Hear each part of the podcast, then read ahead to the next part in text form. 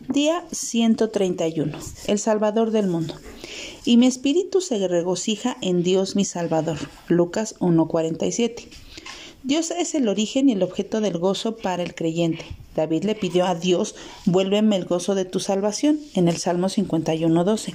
Pablo, en su epístola a los filipenses, les recuerda, regocijaos en el Señor siempre. Otra vez os digo, regocijaos. Filipenses 4.4. María reconoce de dónde proviene el gozo cuando declara, y mi espíritu se regocija en Dios mi Salvador.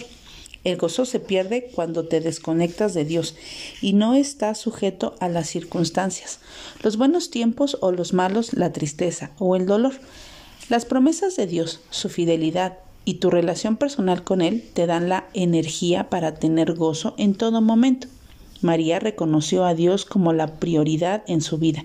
Satanás, con las distracciones de este mundo, busca alejarnos de Dios y esclavizarnos. Jesús, en el Sermón del Monte, nos enseña quién debe ser primero en nuestras vidas. Él declaró, mas buscad primeramente el reino de Dios y su justicia, y todas estas cosas os serán añadidas. María también reconoció la grandeza y majestad de Dios, su gran poder al realizar grandes cosas en su propia vida, su misericordia y sus milagros. Reconoció su intervención con los soberbios, los poderosos, los humildes y los hambrientos y los ricos.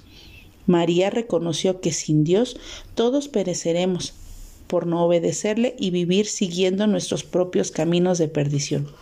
Ella entendía la necesidad de hacer la paz con Dios, arrepentirse de sus pecados y reconocerlo como su Salvador.